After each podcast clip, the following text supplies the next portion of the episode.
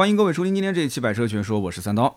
今天这期节目呢，咱们聊聊福克斯啊，因为前两天呢，车行收了一台二手的福克斯两厢版本 ST9 的顶配三缸的 1.5T，这个呢大家都知道的啊，全系三缸。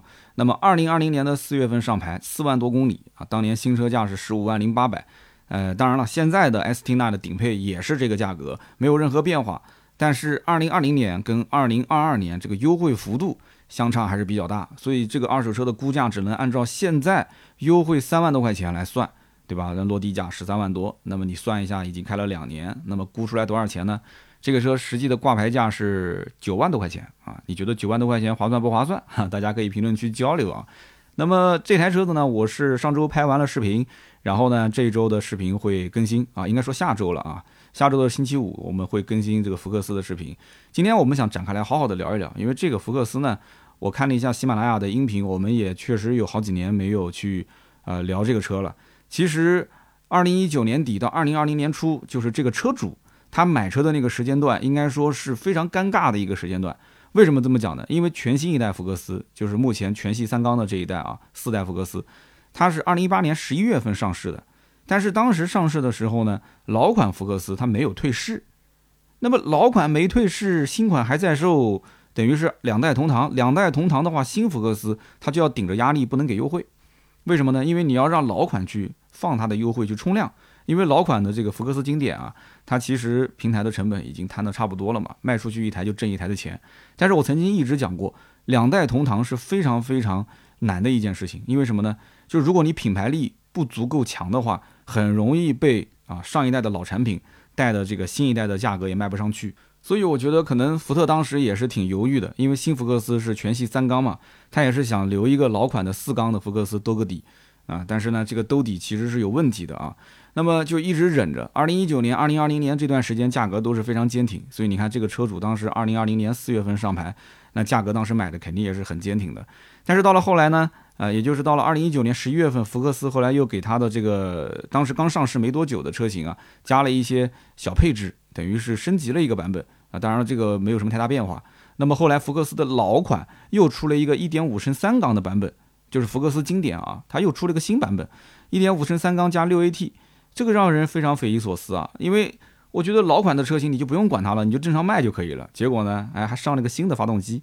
那么这个发动机上上去之后呢，定价是定到了12.28万自动风尚型。那么自动风尚型12.28万，有的人就会去看那新福克斯。同样价位的十二点零八万自动风悦型，那这两个版本之间对比的话，怎么老福克斯定的比新福克斯价格还要贵？所以很多人就摸不着头脑啊！你从客户的角度来讲，这很难理解，是吧？上一代的车型，老外观，老的这个内饰设计，那么配置也是肉眼可见的，是比新款要低，那凭什么定价比新款要高呢？但是从厂家的角度来讲的话，哎，我定多少你就按多少来买嘛，对吧？这个指导价它又不是你的实际成交价。这个老福克斯价格大跳水，新福克斯没什么优惠，那实际的入手价格相差好几万呢啊！不要以为我不知道，所以可能厂家认为老福克斯啊，你看它的平台，它的这个底盘啊，多连杆的独立悬架，那新福克斯1.5升版本它还是个扭力梁的悬架呢，对吧？所以厂家觉得可能买老福克斯的车主，哎，他还赚到了啊，才是真的有眼光，真的懂车啊！所以我跟你讲，这个新福克斯啊，还上了个1.5升的扭力梁的悬架，我跟你讲，这是让很多很多的。老福克斯的车主是不能接受的，包括很多的福特车迷是不能接受的。福克斯的口碑后来变差，我觉得跟这个版本有很大的关系。我建议厂家，你要么你就把这个版本给砍掉，要么你保留1.5升的版本，把扭力梁的悬架赶紧升级一下。现在还能帮你说好话的那些人，都是当年啊老福克斯的那一波车迷，他们还能说指望着一点这个人情世故啊说说好话。如果连这帮车迷都成粉转黑了，那这是非常可怕的一件事情，真的。所以我刚刚讲，在二零二零年年初，新老福克斯同堂销售，而且新福克斯没有什么大幅优惠的情况下，当时敢于出手去买福克斯的顶配 ST9，啊，指导价十五万零八百，落地也差不多十五万，因为当时优惠也就是个一两万块钱嘛，我记得应该是一万五左右。那么在这种情况下，这个车主十五万左右买下来，开了两年，现在卖个九万多，亏了将近五万多块钱。那你说这个福克斯保值不保值？但是呢，回过头来讲啊，你也不能拿这个人的个例来去判断啊，说福克斯不保值，因为这个人只要当时再忍一忍，如果他要是忍到十一月份，就是二零二零年下半年广州车展，当时就已经发布了2021款的福克斯。当时如果说他要是看到2021款福克斯下订单的话，说不定他在20年底啊，他也能提到车。他哪怕在21年的年初提个车，其实中间也是差了不到一年的时间嘛。那么这样一来的话，这台车子至少要高卖个一万多块钱。为什么呢？因为二一款的福克斯，你拉开车门一眼就能看得出来啊，跟之前的老款的区别在哪儿？老款是八英寸的中控屏，老的这个 Think 三的系统；新款是十二点三英寸的中控屏，新的这个 Think 加的系统。就是你车门一拉开，完全就不一样。那么在二手车市场里面，虽然讲说这个前后上牌可能就差几个月的时间，但是差价真的就能在一万多。那一万多加上去之后，对吧？他卖九万多，那这台车能卖到十万多，甚至十一万。那这个里面你说保值率是不是又是另外一种算法了？所以我就说嘛，我说他当时买的这个时间点真的是非常的尴尬。所以呢，有的时候我回头想想，我做这份职业还是挺有意义的。至少我们经常能接触到一些最新的信息，然后通过我的这个销售的经验的判断，我能给大家一些指导的意见。往往有的时候呢，你可能一句话啊，你听懂了，你 get 到了之后，能省下来不少钱啊，真的是有意义的。那么福克斯这个车子呢，真的是非常好开啊！不仅仅我上手之后啊，我觉得哇，这多少年前开过福克斯，然后中间这么久没开了，现在突然上手开了，我就爱不释手，我就很想多开一会儿。然后摄影师啊，包括我们的这个导演都开了一下这个车，大家都觉得不错啊，都觉得是非常好开的一个车。这台车子呢，其实给我感觉像什么？它其实就像是一个经验老道的厨师啊。我这个吃货动不动就喜欢举例子，是厨师。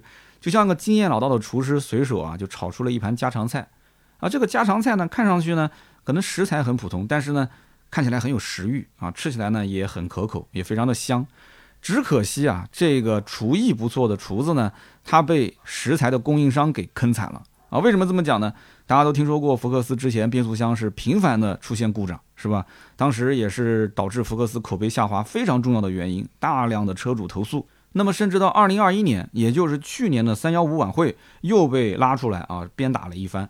那么，这个变速箱的牌子呢，我相信很多人都听过啊，叫做格特拉克。很多的国产车上也会用格特拉克的变速箱，格特拉克的六速干式双离合变速箱，加上一个一点六升的自然吸气的发动机，哎，这样的一个动力搭配是不是很少见？是不是很多人都看不懂？大家都知道，市面上绝大多数的车型，要么是自然吸气加手自一体，对吧？要么就是涡轮增压加双离合的变速箱。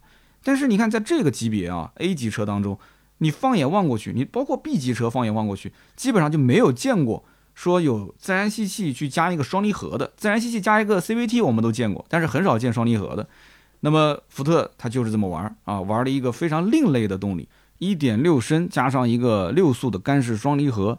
其实呢，我是完全能理解福特为什么要这么做，因为福克斯在当年它最大的竞争对手是大众的高尔夫，而这个高尔夫的六代呢是在二零零九年上市的，那个时候六代高尔夫用的是一点四 T 加上 DSG 双离合，号称是黄金动力，还记得吗？铺天盖地的广告，我的天，那客户就跟疯了一样去抢这个高尔夫六，各种加价啊，排队等车。就是大家觉得在那个年代，二零零九年、二零一零年那个时间段里面，就是同价位里面啊，十四五万、十五六万，你能买到最先进的动力，应该就是这个了，一点四 T 加 DSG 双离合。况且那个时候高尔夫六代颜值也不低，再加上大众 VW 这个标去加持一下，所以整个车子的价格，你不要问有没有优惠，你开什么玩笑？加价一两万都是常态，等车等个半年、等个一年都是常态。啊，各种找关系、插队、抢订单，绝对是那个年代的神车。我曾经在节目里面也讲过嘛，啊，我当时呢也凑热闹啊，我不想加价，我说我就交个一千块钱定金，我慢慢的排，什么时候不加价了，什么时候给我车，但是我最多能等一年。结果一年之内，果然什么消息也没有，销售连一个电话、一个短信都没有给过我。我们俩还是熟人啊，那就很明显啊，这个车子就就不可能是原价提到。那么好日子也没过多久，到了二零一二年。啊，当时整个的呃大众 DSG 双离合的问题开始大爆发，这些事情大家应该也都知道。那么最终呢，呃一汽大众呢就宣布说，二零一二年十二月三十一日之前生产的 DQ 两百七速的这个双离合，包括 DQ 二五零六速双离合这两个变速箱呢，质保延长至十年十六万公里。那么这样算下来的话，二零一二年，今年是二零二二年，那还有一些当年买的高尔夫六的车主到现在还没脱保呢，是不是这样啊？那么福克斯呢？直到二零一二年之前，它其实一直用的是一点八升和二点零升的发动机，这倒没什么问题。对吧？但是它搭配的是一个四档手自一体变速箱，四 AT。你想一想，一二年之前四 AT，四 AT 跟当时的高尔夫六它的 DSG 双离合变速箱比起来，你说这是不是两代产品？我觉得说两代都说少了，我觉得应该是三代，你中间还隔了一个六 AT 呢，它连六 AT 都不是。所以福克斯在当年你不降价根本就卖不出去的，因此福克斯必须当时要上一个看上去跟高尔夫六代技术水平还差不多的动力总成。那么我也不知道是呃厂家计划好的这个时间点，还是说老天给安排好的。哎，正好大众的 DSG 双离合问题爆发的时间点就是二零一二年，那福克斯上双离合的时间点也是二零一二年。那大概的意思就是，那那大大众的这个 DSG 不行，你就过来买我的呗，对吧？你试试我的呗，你倒是试试呀，你试试吗？那么福克斯1.6升加六速的干式双离合的版本当时上市，整体呢销量还不错，因为一开始大家觉得你只要比之前的 CAT 要好，应该都没问题。而且你福特这么一个百年的老品牌，我觉得也不至于说拿一个质量不好的东西会给我用，对吧？所以呢，当时也有不少人去尝鲜，但是。买的人越多啊，福特的这个雷啊，它埋的就越大。为什么呢？因为这个变速箱它本身就存在质量问题啊，这个是后来被官方确认的。也就是说，对于客户来讲，这是一个噩梦；那对于福特来讲，这其实也是一个噩梦。就是这一台格特拉克的双离合变速箱，它本身它不是福特产的，它是福特外采的一个变速箱，但是这个变速箱就一直问题不断啊，电脑的主板啊、离合器套件啊，几乎是到了十万公里必坏。很多人开着没几万公里，也出了一些大大小小的问题。那么，二零二一年的央视三幺五，当时曝光的还是这个福特福克斯变速箱生锈的问题。它还不是我前面说的什么主板坏了，或者是离合器套件坏了，它是生锈。生锈其实说白了，这个就是从质量上面来讲，就是有严重严重的问题啊。那么就是这么一个变速箱，用了很久很久。那么后来呢，福特的厂家发表声明说，二零一九年的九月以后，这款变速箱。就已经不再配备了。那么反过来讲，二零一九年九月之前，这个变速箱还一直在用啊。这个问题其实从二零一二年当时双离合变速箱上市就已经有人反映了，一直到一九年的九月份，这个变速箱才不再配备。所以我在想，格特拉克是不是入股了福特，还是怎么说啊？这个这个变速箱当时有问题，你就早一点把它给换掉不就行了吗？为什么要那么固执呢？用了七年啊，我的妈呀！那么当时福特三幺五被曝光之后也说了。说之前如果你要自费维修，我就退你的这个维修费用，对吧？那么你要如果说想换，我也给你免费的换。那么被点名之后呢，福特的这个做法还算是得人心，但是福特的这个福克斯名气在，名声其实已经不太好了。况且二零二一年正好又是老福克斯陆陆续续就退市了啊，你在市面上就买不到了。那么只剩下来新福克斯啊，只剩新福克斯在售。结果三幺五。还点名了福克斯，那么很多人不懂啊，其实讲的是以前已经退市的老福克斯，但是新福克斯现在用的是八 AT 的变速箱，它没有用双离合，很多人直接就不考虑福克斯了，不是说我还要研究是八 AT 比双离合更稳定，是不是呃性能更好，没人去关心这个事情了。再加上现在的新福克斯用的是三缸发动机，稍微有些人还有点兴趣，他想看一看，结果一听说，哦哟，三缸啊，那很多人就不待见三缸啊，这是一个大环境，没有办法。其实呢，提到福克斯啊，很多人第一印象只要是开过啊，都会说，嗯，这个车子开起来啊，嗯，非常的稳，沉稳有力，而且底盘呢都听说很扎实，用料很足。那么这也是为什么福克斯能拥有一大批的铁杆粉丝的原因。那么直到今天，其实十几年前的二代的福克斯在路上也是经常能看见，对吧？那么福克斯车主。大多数他是一些年轻人啊，在当年啊，当年是年轻人，对吧？你想零几年是年轻人，零几零几年二十多岁，现在的话也也快四十了，对吧？也像我们这一辈的啊，八零后，那么那个时候是一批年轻人。那么这些年轻人其实，年轻人喜欢什么？年轻人有活力啊，年轻人喜欢群居啊，大家在一起群居打打球啊，出去热闹热闹啊，自驾游啊，玩啊，是吧？年轻人嘛。所以呢，他会去影响到周围的人，他会去安利给周围的人自己喜欢的东西。那在原来我们南京最大的一个车友会嘛，就是 FFC 啊，福特福克斯车友会，大家还记得吗？之前这个车友会的会长磊磊还来过我的节目，当时我们俩录制的时候还是在以前的老的办公室啊，在我的那个杂物间里面去录制啊。那磊磊现在也是自己开修理厂了啊，其实他现在有一部分的关系还是之前开福克斯的那一帮兄弟。然后陆陆续续换车，现在已经是换到了奔驰、宝马、奥迪、保时捷了。当年就是福克斯车友会认识的嘛。但是呢，老粉丝你可以回听之前那一期节目啊，你去听他后半段讲的时候，他说到最后是心力憔悴。我说是因为车友会内部发生什么问题了吗？他说不是，我说是因为没有盈利吗？他说不是，那是因为什么？是因为他后来一直在帮那些车友去维权，因为大家都知道南京有一个非常大的福克斯车友会，那么之前车辆出问题了，找厂家也没用，找经销商也没用，所以呢，只能是求助这个呃福克斯的车友会啊，等于把它是当成是一个投诉的一个 能解决问题的协会了。所以这个会长也比较热心啊啊，天天帮大家去跟 4S 店协调，去跟厂家沟通。那你想一想。年轻人他愿意去尝试新事物没有错，他愿意去分享自己用的好的东西也没有错。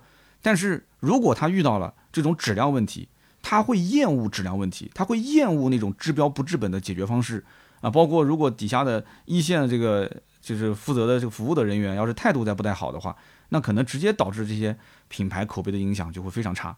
所以没有了老一批福克斯车主的推荐。再加上福特福克斯常年是不更新换代，中间隔了大概有六七年没换代，那么甚至后来还推出了中国特供的福睿斯车型，福睿斯又抢走了一大批的福克斯的客户。反正福睿斯到今天为止我没看懂这个车存在的意义是什么。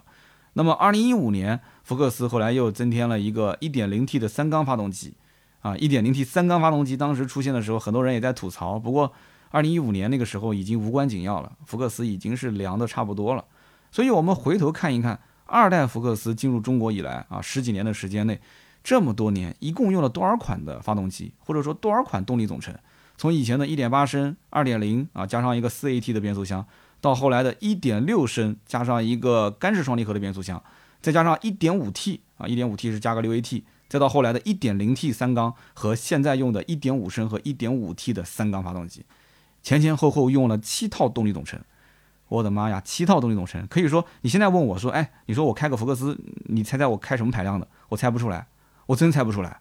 我首先我要问是哪一年的，然后那个年份当中也有很多不同的排量，所以福克斯代表什么排量我不知道。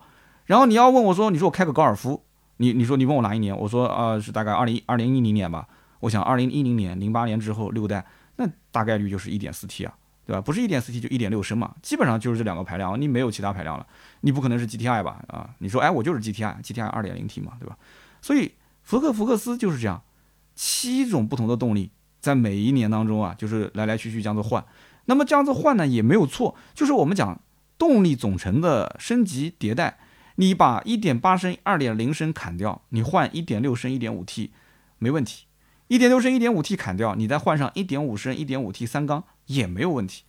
但是呢，我我我得要至少知道，我要明白，就是你每一次动力升级，你是正儿八经升上去了，你要告诉我你升级的点在哪儿，之前不好的是哪些地方不好，你现在升级哪些地方更好了，对不对？你要让我看得出来，这七套动力总成可以讲是褒贬不一，动力好的油耗高，油耗好的缸数少，油耗和动力都不错的呢，结果双离合变速器有问题。所以，所以你看，你这么多年来，福特这么大的一个厂啊，百年车企，就似乎就没有把福克斯的这个动力给整明白啊，换了七套动力总成，我的天呐，老百姓其实他想要的不一定是最先进的发动机和变速箱，但是他想要的是非常稳定而且质量不能有问题的发动机和变速箱，这就是对于一个十来万块钱的家用车的一个最朴素的需求。那么你去反看像日产的轩逸，对吧？常年是排销量排行榜第一名啊，是不是？那么轩逸呢？包括轩逸经典这个老款，它以前也有二点零跟二点八，就是以前老轩逸。但是现在，包括很长一段时间内用的全是那个 HR 幺六的一点六升发动机。这个发动机之前我在节目里面我也讲过，皮实耐用，油耗还低，而且最神奇的就是几乎没怎么去改，它就符合了国六的标准。你看到现在，他人家国六国五切换的时候，中间还要停一段时间。你还记得之前的这个飞度啊，停了很长一段时间都没有卖。哎，但是这个轩逸几乎中间就没有停过，就一直在卖，它就符合这个标准，很神奇的一个发动机。这个发动机用了将近十七年啊，从零五年进入中国市场到现在二零二二年都在用。那你说这个发动机技术先进吗？我跟你这么讲，福特福克斯的三缸这个一点五 T 随便吊打它，吊起来打，真的是甩它三条街都不止。就从技术水平上来讲，但是你说从老百姓的体验的结果上来看呢，轩逸除了肉一点，好像也没什么缺点，对吧？油耗也挺经济，关键就是皮实耐用啊，它没什么问题，质量好嘛。那么福克斯三缸呢？三缸一点五 T，你说动力好，哎，我承认账面数据很不错，我试驾了一下也不错，我就是担心，我还是担心什么？我就是怕你今天不抖，明天抖。今后会很难出手。那人人都是这么想的，有什么办法呢？所以呢，有一句俗话是这么说的：这个世界上没有什么事是降价不能解决的，如果有，那就继续降价。新福克斯开始大降价，也就是从二零二一年开始的。我们前面提到，二零二一年首先遇到了一个三幺五，对吧？曝光它的双离合变速箱。那么其次，老款的福克斯经典也就正式停产，也就是不再销售了，就只剩下新福克斯了，那就可以毫无顾虑的去降价了嘛，对吧？那么我一开始听说啊，年初优惠大概两万多块钱，那么到了年底，福克斯的优惠已经差不多三万了。那么现在的福克斯优惠基本上在三万，甚至三万多一点。所以我刚刚讲嘛，十五万零八百的那一台福克斯 ST9 的版本拿过来当二手车置换，我给他估的价格。我只能按照现在市场上的正常售价，啊，十五万零八百去掉三万多，加上购置税保险的话，那么现在落地也就是十三万多一点。十三万多一点的落地价，你如果拿这个预算，你去横向看，横向看丰田的卡罗拉，看日产的轩逸这些车，你会发现福克斯的顶配 ST9，你买到手，它的空间、它的配置、它的动力各方面都不比卡罗拉和轩逸差，甚至还会比他们。好开很多很多，那这也是为什么现在在路上，哎，好像看到这个新福克斯啊，呃，相对来讲多一些了，能见度高一些了，就是说白了，优惠开始变大了，人心呢也开始有些浮动了。那么我们前面几期节目也聊过这个雅阁、天籁、凯美瑞啊，我说这三款车吃的都是日系车的红利啊，其实本质来讲，这三个车，你看内饰啊、造型各方面也不是让很多人满意，但是大家就愿意买，就是日系车，日系车只要一提到的话。大家第一联想就是省心、经济、保值率。那么如果提到德系车呢？哎，德系车很多人就想德国的制造工艺，嗯啊，德国的这个品牌就是造车就是有高级感哦，德国车有档次，对吧？以前德国都是豪车嘛。那么要是提到美国车呢？哎，咱们要提到福特，你会怎么想？油耗高，故障率高，内饰廉价，后排空间不行，车内异味，一堆的问题。那如果说，哎，福克斯操控好，哎，我知道它操控好，操控好是它唯一的亮点。那我请问，为了这个唯一的亮点，去忍受它那么多的缺点，那你告诉我有有多少这样的人？有多少这样的人？谁愿意这么去做呢？对不对？换句话讲，你哪怕有这么多的缺点，你哪怕哄哄我，哎，你遮掩遮掩，你包装一下嘛，对不对？你看那个隔壁的本田，本田吹自己地球梦，卡罗拉吹自己有混动。昂克赛拉吹自己创世蓝天，日产吹自己 VC Turbo，那福特你也吹啊，你找点东西出来吹啊！你你说一点六升加双离合变速箱，我这肯定不认的嘛。你现在一点五 T 一点五升加上一个八 AT，那还是个三缸，那我你怎么吹呢？你你吹都没吹，你就把这个缺点全部曝光在我眼眼前，就我说不过去啊，对不对？所以说啊，这个新福克斯一上市，大家就懵逼了。这个车看起来挺帅啊，真的是挺好看。但是车子里面你你装了个什么破玩意儿啊？就很多老百姓都这么想啊。车子挺帅啊，对吧？很有这个运动感。你装了个什么？一点五升、一点五 T 三缸发动机，你哪怕留一个四缸发动机让我选一选也行啊。没有，全系三缸，三缸哎。我不是说三缸不好，但是没有办法。中国的汽车消费者有一个普遍的心态，就是我也觉得三缸的动力各方面开起来都没问题。可是我买回去，别人是不是就会笑我是个大傻？那啥，你懂吧？就不管三缸发动机有多先进，福特说我自己的三缸是从零开始研发，不计成本；别人的三缸是四缸砍掉一缸，节省成本。我们俩不一样，但是从消费者来讲啊，从结果上来看，其实都一样，大家都是三缸，对不对？包括那个奇骏的三缸，说我花了多少个亿去研发，还找了多少网红去帮他吹，但是最后结果都一样，大家都认为你就是三缸，谁买三缸谁就是脑子少根筋嘛，对吧？因为并没有比四缸少花多少钱，但是呢，实际的体验也差不多，油耗也没省多少，所以只要你是个三缸发动机啊，什么颜值、操控、配置、性价比，这些都是空气，都不会去考虑。大家就是害怕今天不抖，明天抖，今后会很难出手，所以就一票否决，不予考虑。那么新福克斯上市呢，也有三年多了，对吧？拖拖拉拉，在今年终于是要安排上了四缸了。一开始网上还传言。说会用这个长安的蓝鲸动力，结果是被网友一顿调侃，说是花了合资的钱买了国产的芯啊。前几天呢，终于确认了，说用的是四缸发动机，代号是 CAF 四七九 WQ 六。有的人一听到这个代号可能很熟悉啊，就是之前在那些已经停产的蒙迪欧还有翼虎上面用的那一颗 1.5T 引擎。那么知道这个消息之后，网友又调侃说：“你看二零二二年的车给你配一个二零一二年的发动机，现在就这么流行玩复古风格了吗？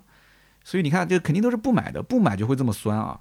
那目前官方还没透露说这个 1.5T 发动机它配的变速箱是什么版本。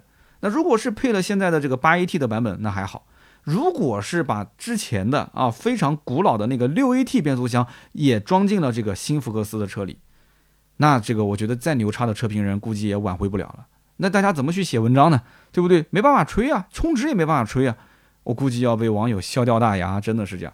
所以你要如果说任性，你说我现在就要买福克斯，你问我是买三缸还是买四缸，那我是强烈建议你买它的这个三缸发动机。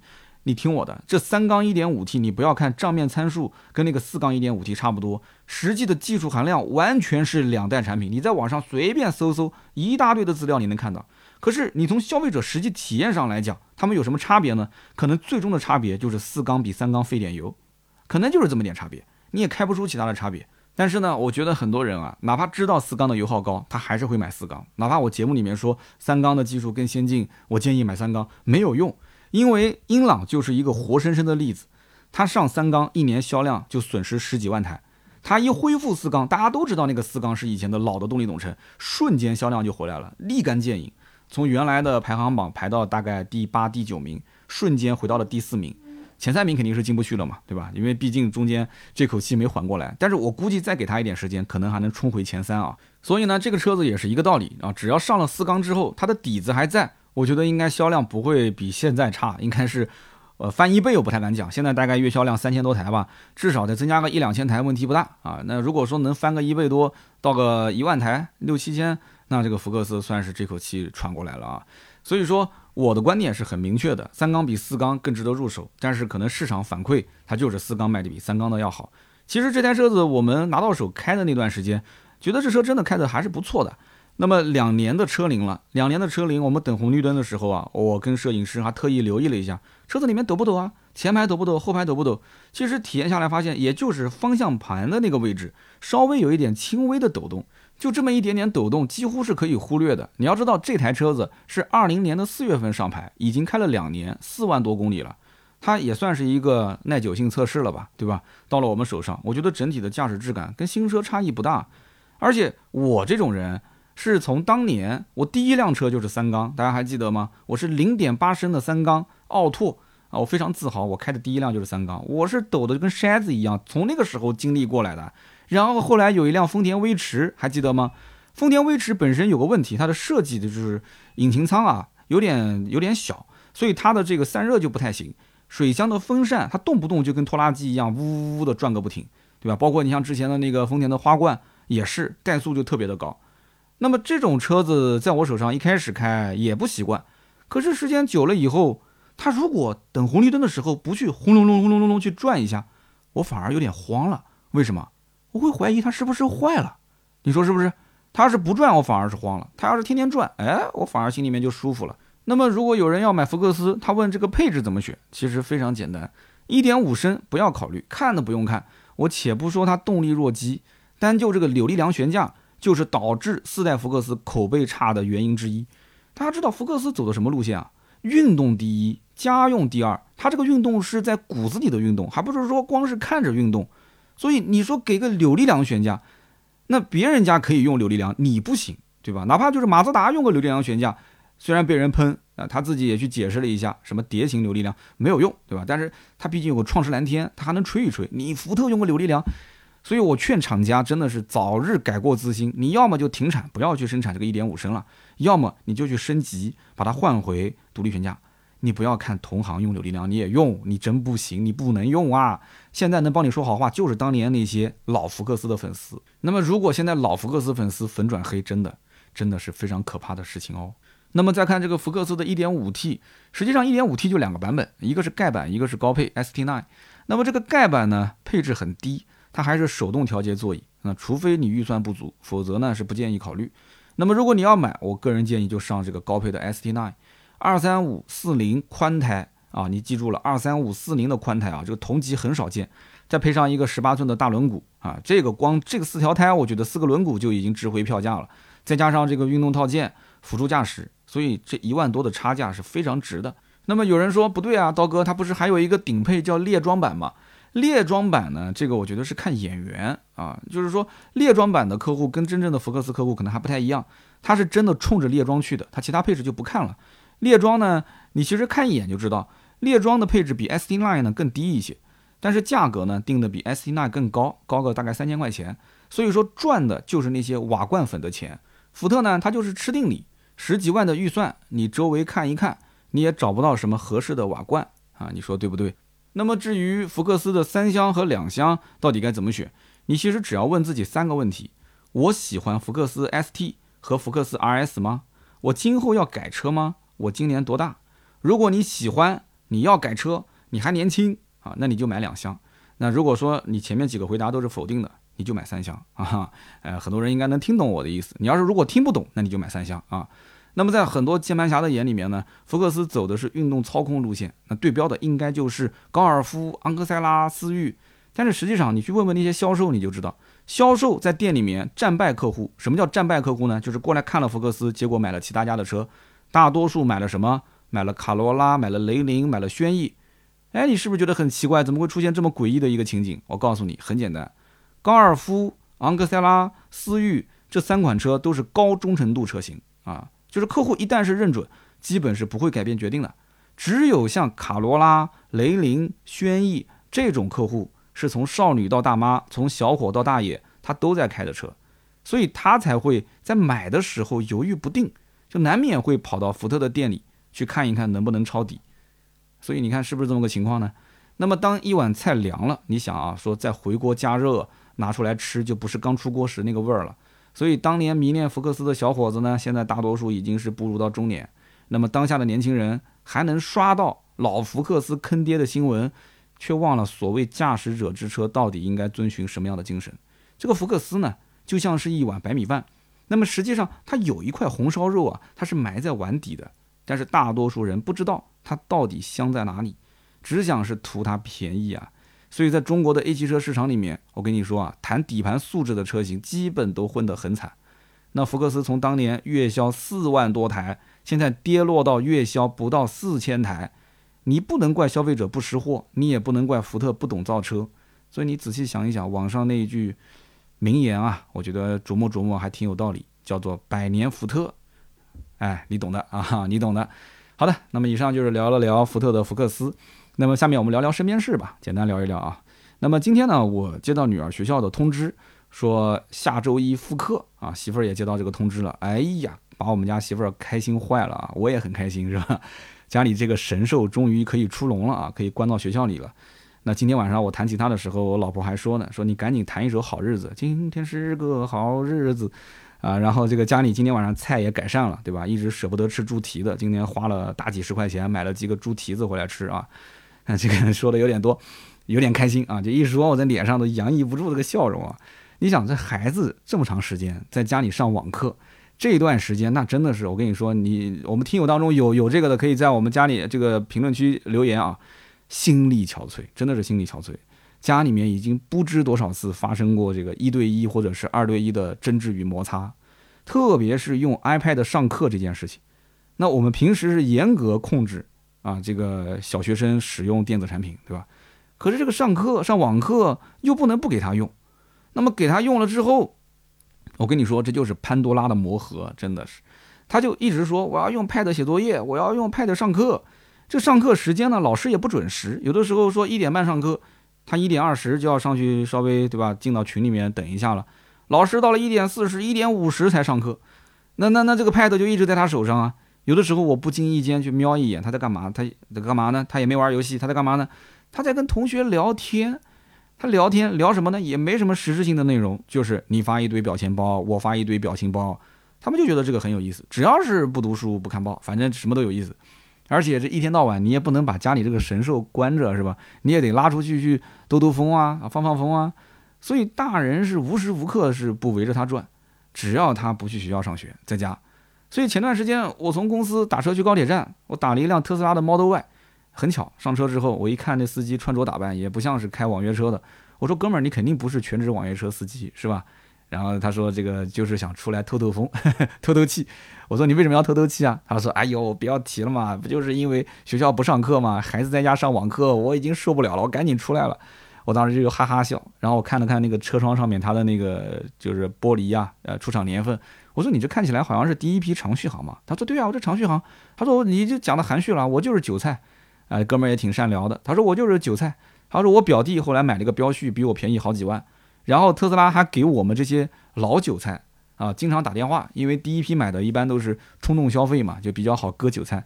说让他们回去去付费一万四千多块钱，去加一个什么加速升级包啊，加速提升包，能把这个提速从五秒升到四秒四。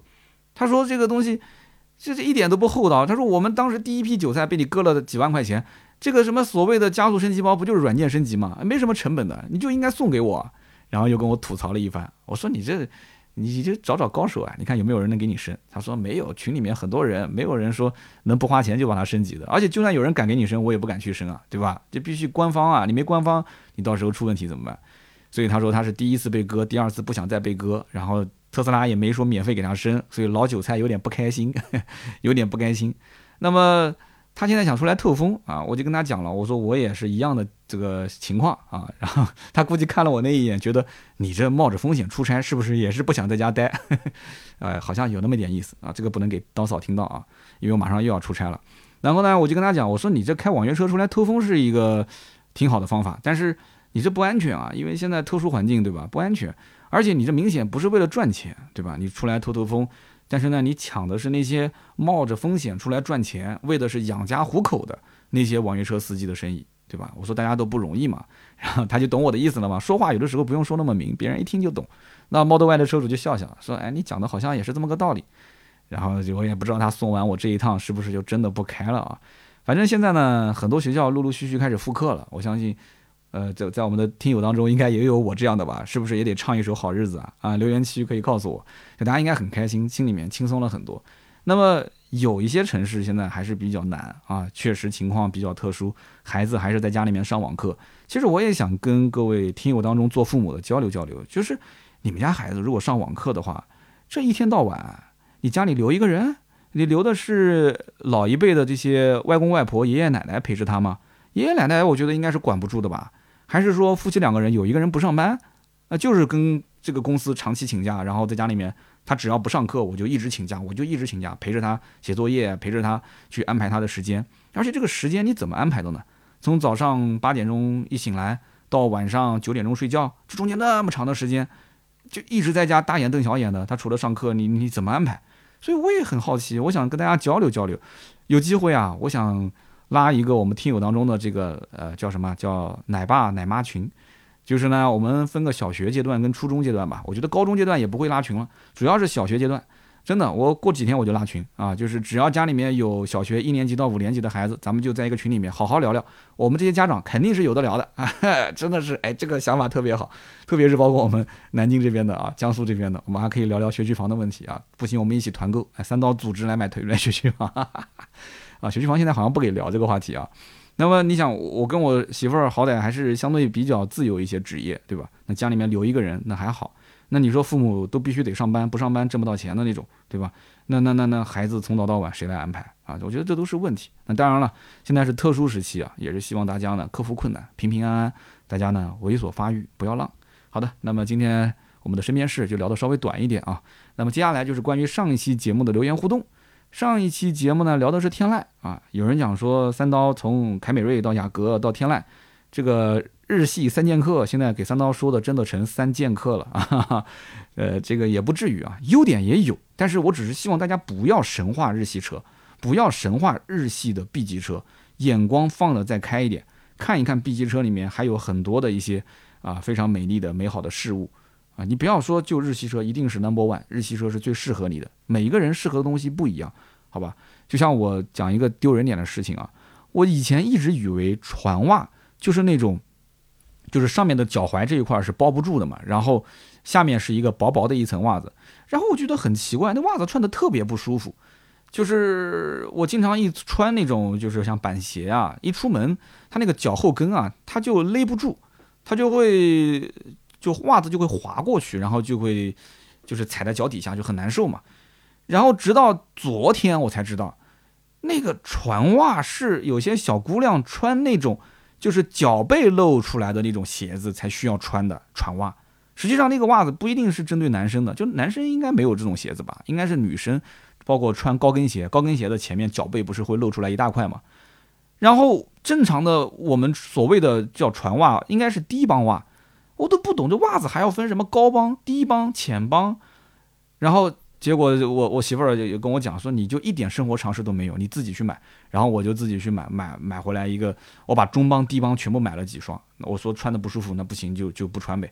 哎，结果我发现都比这个船袜穿的要舒服，而且你看现在一点都不会往下掉。然后配上我的小板鞋啊，包括我的这些这个这个什么 AJ 啊，我觉得都挺好的。所以你看袜子就这么常见的一样东西，对于我我都不知道，我都没搞懂这个船袜跟。这个低帮袜之间的关系，其实我就是想穿鞋子的时候，袜子就不要露，或者稍微露出来一点点嘛，对不对？也是学人家什么所谓的时尚搭配的路线嘛，想装一下嘛，对吧？你看，你看，你你作为女生，我估计很多人听节目听到这儿就要笑我了，说这刀哥原来这么没有生活常识。我跟你讲，我没有生活常识的地方多了，我都不好意思在节目里面说。那么同样道理，很多人在买车过程中，他也是小白。那么既然都是小白，大家在呃搜那些某短视频平台或者平时看一些什么头条文章的过程中，一直听说的都是什么几十万公里无大修，日系车质量好、耐用、经济、保值率，那就没有其他车的机会了。所以我觉得应该是相对公正客观的发表一些我的观点。也许我的声音里面有可能掺杂一些不太好的，但是我觉得好的东西你已经知道了，也不需要我再说了啊。那么我们看到第一位听友的留言啊，这一位叫川三三。他说：“哎，我是三刀的老粉，但是我第一次留言，好像听三刀聊天籁啊，感觉他对天籁和日产都没什么兴趣，没有做太多的深入阐述。他说 B 级车一直是车企的一个晴雨表，天籁这个车卖的好不好，其实跟他呃是不是一个大沙发没有本质关系，就是因为日产的品牌力下滑非常严重，导致这样的一个结果。而且这个 2.0T 的发动机啊，也是日产的无奈之举。”日产在燃油高端发动机上面确实发力比较晚，有点拉胯啊，有点落后。那么混动也没有跟上。那么为了跟上这个排放法规，所以高配车型只能拿这个 2.0T 的动力啊进行选择。那么同样的原因也导致了奇骏只能是豪赌三缸的 1.5T 发动机。那么你说这个 VC Turbo 好不好？好，其实是真的好，省油又有动力。只不过你像奇骏是三缸，对吧？然后 2.0T 四缸成本又太高。所以，在这个时间节点，图省油的客户可以直接上电动或者是混动。只能说，日产在现在这个时代有一点点生不逢时啊。我觉得他聊得非常的好啊，补充了非常多的重点信息，大家可以参考。那么下面一位听友叫做听友二四八三八四幺幺二，他说：“三刀，哎，我关注你的节目大半年了啊，这是我们的新听友啊，非常欢迎。”他说：“我很喜欢听你的节目，我是从一三年开始陆陆续续关注各种汽车类的节目，但是我从来都没有看到你的内容。也就是去年，在一个短视频平台上，哎，我就听到了你的声音。它是一个，就是把你的声音剪出来，然后配一段视频，就这么一个账号。结果呢，我就知道了你的这个节目，然后找到了你的音频。他说，我觉得你其实每一期录音频的时候，你可以放一个摄像机在旁边。”然后呢，把自己的工作状态记录下来，哎，让后期去剪辑几个高光的片段，应该会非常的有意思！哎，我跟你讲，这个想法我之前有过，但是因为我的那个录音棚比较小，而且呢里面相对来讲比较昏暗，所以我一直认为拍视频的这个就是感觉会不好，画面会很差。但是你这么一说，我觉得好像这都不是问题了。那如果灯光不够亮的话，我就再加几盏灯就是了。但是录制加个摄像头，我想可能会影响我录制的时候的状态吧。其实也还好，我也算是个老油条了。改天就试，改天就是。你说的非常对，真的，有的时候啊，就是你不要去想什么前怕狼后怕虎的，干就完了，对吧？干的如果不对的话，不行就收手，对吧？把之前的那些呃流量不好的视频给它屏蔽掉不就行了嘛？干就完了，那就干吧，对不对？我过几天就搞。我这个人想好的事情，我就不会说去那个啥，就犹犹豫豫的。没什么成本的，不就装个摄像头嘛？有啥呢？对吧？感谢，非常感谢啊！但是哎，以后大家帮我一个忙啊！以后每一期音频啊，节目结束的时候，大家如果听到哪个位置特别有共鸣，你就在评论区直接把时间打出来，你什么都不用讲，比方说五分零五、六分十五，你直接扣时间。哎，你扣这个时间点，你告诉我这一段我听得特别有共鸣。你也不要什么开始时间、结束时间，你听到哪儿你觉得有共鸣，你就直接扣那个时间点就行了。或者你告诉盾牌也行，都可以。哎，帮帮忙，帮帮忙，因为大家有共鸣的点，我剪出来，在某视频平台上面，可能火的概率会更高一些。你要让我自己的稿子，让我找出哪个点的这个共鸣的地方最多，我还真不一定能说得出来。谢谢，提前谢谢了，马上就干这个事情，马上就把它发到我的百说全说的抖音账号。哎，我把抖音账号那个长视频挪出去，放到我的三刀砍车里面，非常棒，感谢啊。那么下面一位听友的名字叫做风渊星辰啊，风渊星辰，他说我作为一个天籁的车主啊，我其实不会介意这台车长得跟轩逸很像。他说听三刀感觉很嫌弃我们天籁啊，他说你嫌弃也不会影响我的心情，因为买天籁的理由三刀也都提到了啊。总结来说就是日系车里面性价比最高的，颜值也很高，功能也够用，预算有限的情况下呢，天籁的二点零升真的是非常不错的选择。我还想强调一点，就是在我买车过程中，颜值这个因素啊是占的比重最大的，比那些什么动力啊、省油都要更大一些。他说，就像是找对象，颜值是大过你的学历和你的收入这些的，好看对吧？看上眼有感觉，这个比什么便宜又好用这些都要重要。而且呢，他说我开个天籁在路上，我感觉我身边有一群小弟，哎呀，那感觉多好。哎呀，你觉得他们是小弟，可是他们不一定认你是大哥啊，兄弟，这个很关键啊。嗯，我看到很多的网友其实留言都非常有意思啊，这个大家都可以去看一看。有人讲说什么这个是村痞的外形，大爷的内饰，不冷不热的存在感，但是价格并不便宜。但是你看，就跟我们刚刚这一位车主的想法就完全不一样。好的，反正今天这期节目呢就到这里，大家呢也可以去翻一翻我们评论区非常有意思的留言。